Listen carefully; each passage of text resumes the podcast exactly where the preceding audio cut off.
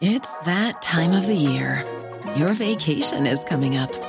You can already hear the beach waves, feel the warm breeze, relax, and think about work. You really, really want it all to work out while you're away. Monday.com gives you and the team that peace of mind.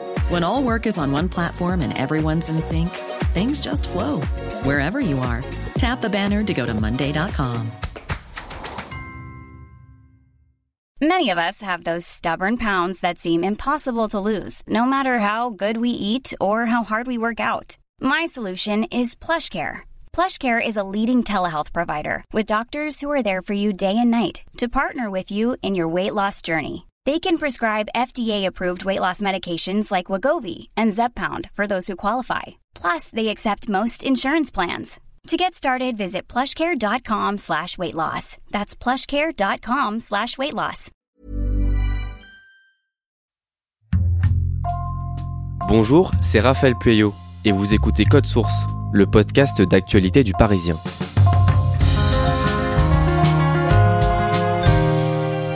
En 2014, une guerre éclate à l'est de l'Ukraine dans le Donbass. Le conflit pousse plus d'un million d'Ukrainiens à fuir la région et certains vont même trouver refuge en France. Rodion Krotov est l'un d'entre eux. Il a 14 ans quand il arrive avec sa sœur et ses parents à Bourges, dans le Cher. Mais 7 ans plus tard, la guerre le rattrape quand la Russie lance une vaste offensive militaire en Ukraine. Pour Code Source, Rodion raconte comment il vit cette guerre à distance au micro d'Ambro Rosala.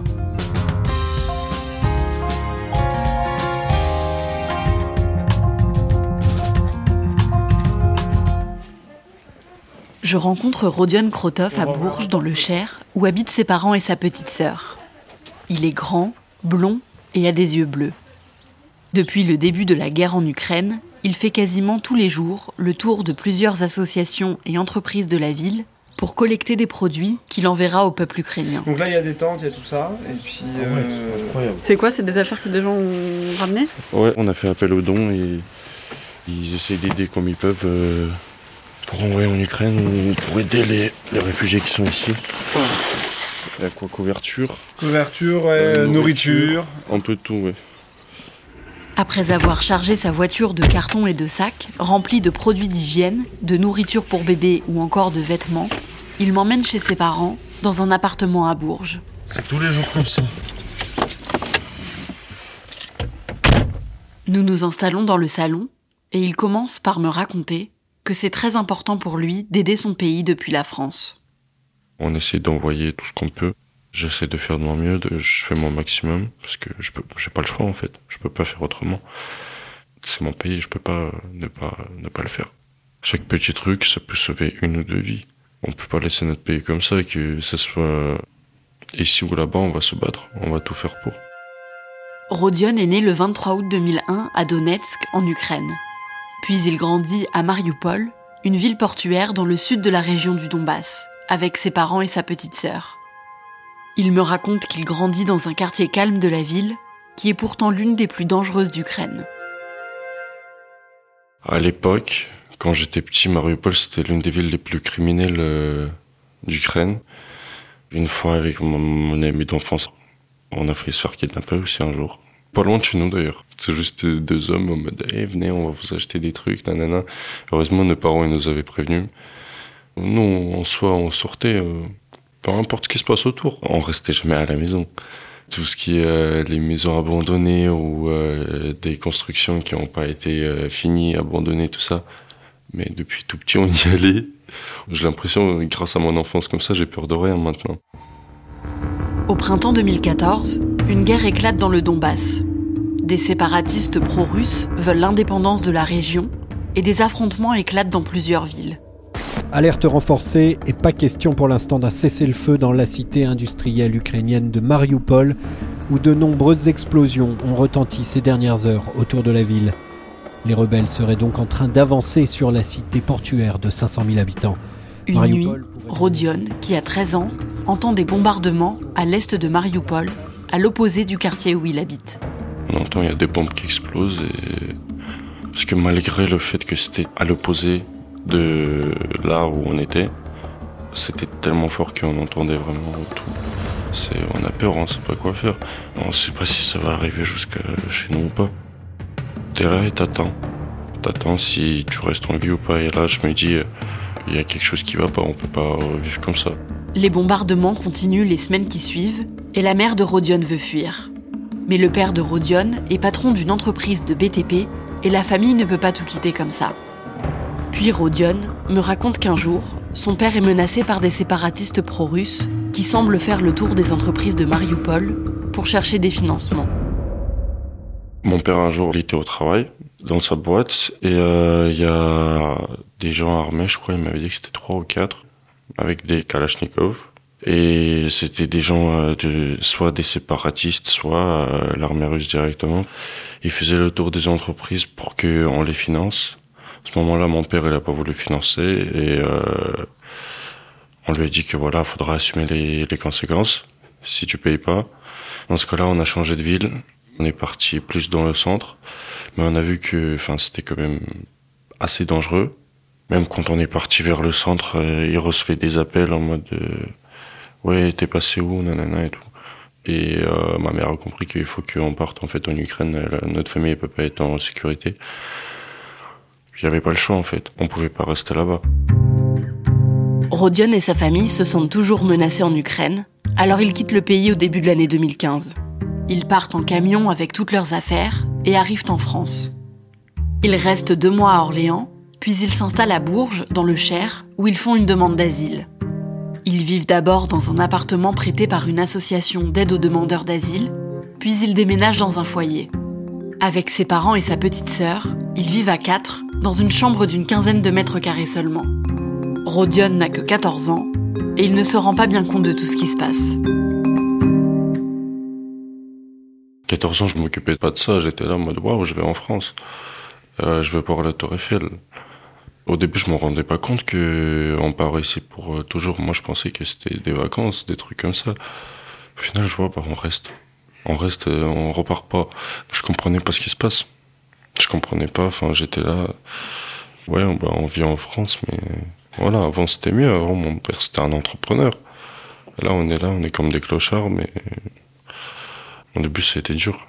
Vraiment, quand on arrive et qu'il y a rien, il y a plus de vie, plus d'amis on sait plus quoi faire. J'allais à l'école, je comprenais pas ce qui se passait, ce qu'ils disaient, euh, mais euh, voilà, on se débrouillait. C'était déjà ça, c'est mieux que rien. La demande d'asile de Rodion et sa famille est refusée, alors ils en font une nouvelle. Rodion apprend le français en seulement quelques mois, et il se fait beaucoup d'amis dans son nouveau collège. Mais il est encore très inquiet pour ses amis et sa famille restés dans le Donbass, comme sa grand-mère et son oncle, car la guerre continue. Pour se changer les idées, il s'inscrit au judo et le sport devient son échappatoire. Ça, ça me libérait l'esprit. Entre la guerre en Ukraine, entre faire les papiers à la préfecture, remplir les impôts et euh, voilà. Mon enfance s'est terminée beaucoup trop tôt. Ça m'aidait à extérioriser un peu de tous mes problèmes, de tout ça, d'oublier tout ce qui se passe, de me fixer sur le sport. Rodion et sa famille arrivent petit à petit à se construire une nouvelle vie. Son père devient bénévole dans une association et un titre de séjour leur est accordé en 2018. En 2020, Rodion décroche son bac sans difficulté et quitte alors sa famille pour s'installer en région parisienne où il commence des études de commerce international dans le Val-de-Marne. À l'automne 2021, ses amis et sa famille restés en Ukraine le préviennent que les soldats russes sont de plus en plus nombreux à la frontière ukrainienne. Ses proches habitent loin de la frontière, mais Rodion leur demande quand même des nouvelles, et il le rassure. Il disait non, tout va bien se passer, t'inquiète pas. Moi je me disais, oui, peut-être s'il attaque, il va attaquer l'Est, mais pas toute l'Ukraine et pas avec des avions. Il va pas bombarder des civils. Il s'attendait peut-être à une attaque, mais pas à une attaque massive de toutes les villes, et surtout pas une attaque des civils. Il est 20h, bonsoir à tous. Édition spéciale ce soir. À quel point ce 24 février 2022 s'inscrira-t-il dans l'histoire? Offensive russe en Ukraine, frappe coordonnée, installations militaires ukrainiennes détruites. En quelques heures, des dizaines de morts. Cet exode incroyable, massif, belle levée du jour, direction l'ouest pour des milliers d'Ukrainiens fuyant les bombardements. Le jeudi 24 février 2022, au petit matin, Vladimir Poutine annonce le début d'une offensive militaire en Ukraine. Rodion est chez lui, dans sa chambre d'étudiant du Val-de-Marne, et il l'apprend en se réveillant. Je me réveille le matin, je vois que mon téléphone explose de messages. Je lis euh, le premier message de mon meilleur pote. Et là, c'était plus qu'un choc. Je, je, savais pas quoi faire en fait. toute cette situation, tout, ça m'a tellement choqué.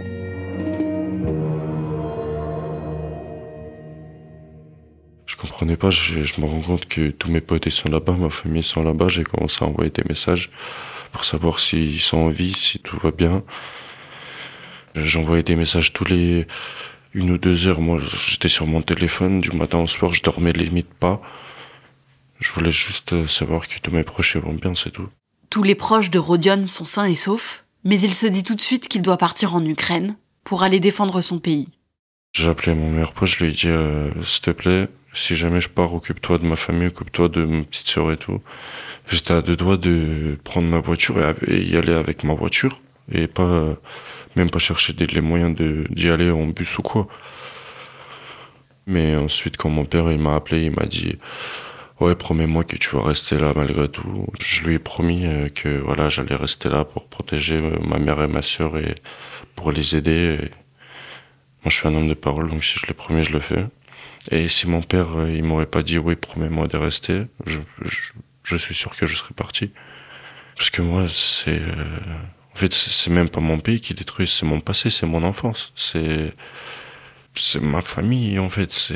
Je peux pas je peux pas euh, c'est pour ça en fait ici j'essaie de faire de mon maximum d'envoyer tout ce que je peux de d'aider les gens qui arrivent parce que sinon euh, enfin je m'en voudrais toute ma vie. Je peux pas rester euh, comme ça sans rien faire les jours qui suivent Rodion ne dort plus beaucoup il reste accroché à son téléphone pour prendre des nouvelles de sa grand-mère de son oncle et de ses amis il reçoit aussi régulièrement des photos de sa ville Mariupol qu'il me montre sur son téléphone. Certains quartiers ont été détruits par les bombes. C'était un gros centre commercial comme ça, et là il se fait bombarder, il n'y a plus. Enfin, il n'y aura quasiment plus rien, alors que c'était l'un des plus gros de l'Ukraine, je crois même. C'est vrai que quand je regarde ça, je me dis, euh, je connais ces endroits-là en fait. J'ai été là. Il y a des morts partout. Il y a des, et c'est des civils. C'est pas, c'est pas forcément les soldats qui vont se battre euh, contre euh, les Russes. C'est juste des civils qui étaient chez eux et qui, qui voulaient juste vivre en fait. Là, j'ai de plus en plus peur pour tous mes amis, toute ma famille. Moi, je connais des gens qui sont à Kiev, je connais j'ai des amis qui sont à Kharkiv, j'ai des amis un peu partout en Ukraine. Je sais pas si je, si je les reverrai. Quelques jours après le début de l'offensive russe, le père de Rodion lui apprend qu'il s'apprête à partir en Ukraine pour aller se battre. Rodion, qui est toujours en région parisienne, saute dans un train pour aller le retrouver à Bourges. Quand il m'a dit je pars à la guerre, euh, à ce moment-là, il m'a appelé le matin, c'était un vendredi matin. Vendredi après-midi, j'étais ici. Directement, je pouvais pas, enfin, si mon père, euh, je voulais au moins le revoir. J'ai essayé de l'arrêter, mais je le comprends aussi. Il y a sa mère qui est là-bas, il y a, il y a son frère qui est là-bas c'est le pays où il a passé toute sa vie et, euh, moi à sa place j'aurais fait pareil.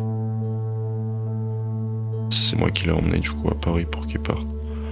Enfin, moi je le voulais pas, mais lui il m'a dit soit tu m'emmènes, soit j'y vais avec un train. Donc moi je me suis dit autant rester un peu plus avec lui et je me disais j'ai emmené mon père, moi-même j'ai emmené mon père pour partir à la guerre alors que j'aurais pas dû.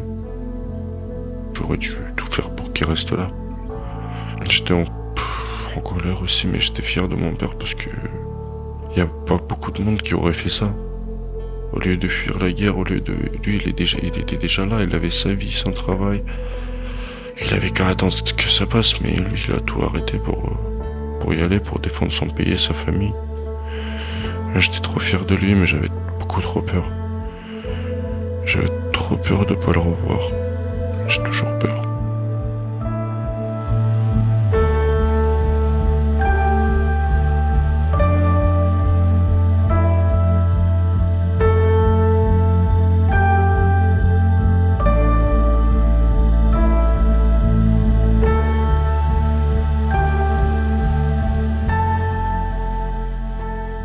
Aujourd'hui, est-ce que Rodion a des nouvelles de son père? Alors, euh, il en a eu au moment où son père est arrivé en Ukraine et les jours qui ont suivi, euh, il s'envoyait des messages, mais là, il m'a dit que ça faisait quelques jours, 4-5 jours à peu près, qu'il n'avait plus du tout de nouvelles de son père. Il répond plus à ses messages, mais Rodion m'a dit qu'il gardait espoir. Il sait qu'il y a de gros problèmes de réseau là où se trouve son père et donc il pense qu'il ne peut pas lui répondre à cause de ça, mais qu'il est en sécurité. Comment est-ce que sa sœur et sa mère euh, vivent cette situation? Elles le vivent euh, comme Rodion. Hein. Elles sont très inquiètes pour le père de Rodion, pour leur famille restée en Ukraine et pour leur pays euh, de manière générale. Mais quand je les ai rencontrées, j'ai quand même eu l'impression qu'elles restaient très fortes face à cette situation et qu'elles gardaient, elles aussi, espoir pour la suite. Comme on l'entendait au début du reportage, Rodion passe ses journées à collecter des vivres pour les envoyer en Ukraine. Concrètement, comment est-ce qu'il fait? Alors en fait, il récolte de nombreux produits un peu partout dans la ville de Bourges qui sont euh, donnés euh, par euh, des associations comme Emmaüs ou la Banque Alimentaire par exemple, mais aussi par des particuliers. Il les regroupe, il les trie et ensuite lui-même, il va en camion les apporter à Paris à des associations qui vont soit les distribuer à des familles réfugiées ukrainiennes qui arrivent en France, soit qui vont les envoyer en Ukraine pour les soldats et les civils restés là-bas. Et en fait, voilà, Rodion m'a expliqué qu'il faisait ça tous les jours euh, depuis le début de la guerre à euh, récolter des produits, les trier et les envoyer à Paris. Et donc, est-ce qu'il continue ses études à Paris? Alors non, en fait, ce qu'il m'a expliqué, c'est qu'il avait passé un accord avec son université qui l'autorise à rater les cours en ce moment. Et en fait, là, il attend de voir euh, comment évolue la situation pour retourner en région parisienne et reprendre les cours. Mais pour l'instant, il n'a ni l'énergie ni la force de se concentrer sur autre chose que ce qui est en train de se passer dans son pays. Merci, Ambro Rosala. Cet épisode a été produit par Sarah Amni, réalisation Julien Moncouquiole. Code Source, c'est le podcast d'actualité du Parisien, disponible sur toutes les plateformes d'écoute. Nous publions un nouvel épisode chaque soir de la semaine. Pour ne rater aucun, n'oubliez pas de vous abonner sur votre application audio préférée. Et puis, si vous aimez Code Source et que vous voulez nous le dire ou nous laisser un commentaire, n'hésitez pas à nous écrire source at leparisien.fr.